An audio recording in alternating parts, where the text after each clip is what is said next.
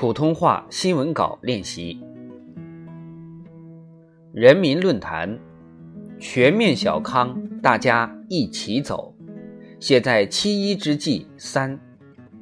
作者邹翔。一刻不能停步，一天不能耽误。云南怒江打响百日攻坚战，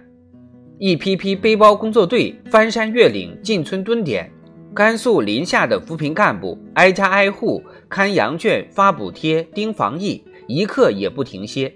只为把脱贫进度赶出来。四川凉山把脱贫攻坚任务细化成十八个专项行动，齐头并进，狠抓落实。七一之际，全国各地党员干部卯足一股劲儿，向着最后的贫困堡垒发起冲锋，以实干实绩向党的生日献礼。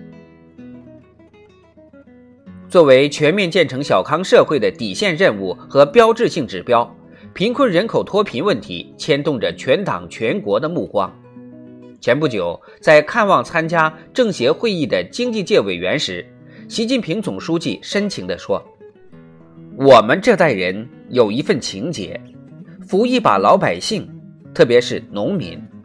社会主义道路上一个也不能少。全面小康，大家一起走。”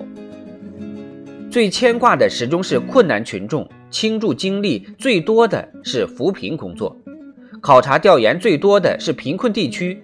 习近平总书记的这份情结，彰显出坚定的人民立场、真切的为民情怀，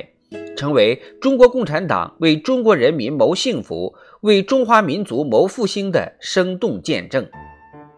党的十八大以来，脱贫攻坚的历史性实践和历史性成就，充分表明。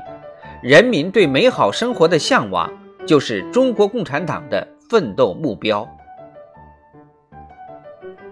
贫穷不是社会主义。从解决八亿多人温饱问题，到攻克最后的贫困堡垒，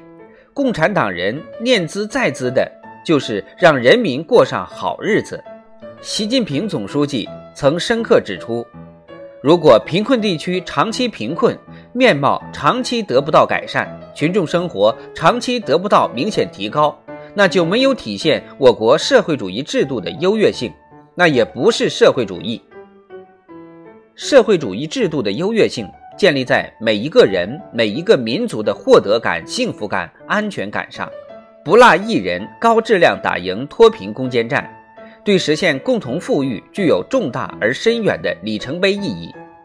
全面小康，大家一起走，意味着经济快速发展和大规模减贫同步实现，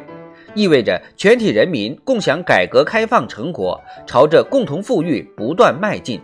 深刻彰显出中国共产党领导和社会主义制度的政治优势。全面小康，大家一起走的郑重承诺。见证中国共产党言出必行、重信践诺、说到做到的政治品格。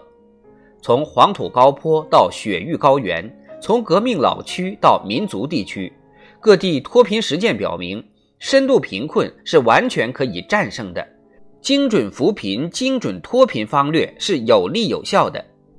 截止二月底，全国还有五十二个贫困县未摘帽，两千七百零七个贫困村未出列。建档立卡贫困人口未全部脱贫。面对新冠肺炎疫情对经济社会发展的冲击，面对纷繁复杂的国内外风险挑战，高质量打赢脱贫攻坚战没有任何退路和弹性，只有激发进锐出战、迎难而上的蓬勃干劲，砥砺不获全胜绝不收兵的坚定决心，才能在决战决胜中交出优异答卷。特别是挂牌督战地区，必须把脱贫攻坚作为首要政治任务和下半年最重要的工作，下硬功夫完成好硬任务，并确保脱贫质量，且有利于巩固脱贫成果。就像六盘山是当年红军长征要翻越的最后一座高山一样，让贫困人口全部脱贫。是我们全面建成小康社会必须翻越的最后一座高山。脱贫攻坚是奋斗出来的，全面小康是奋斗出来的。撸起袖子加油干，携手奋进新时代，一定能完成决胜全面建成小康社会、决战脱贫攻坚目标任务，为实现中华民族伟大复兴的中国梦打下坚实基础，开辟崭新征程。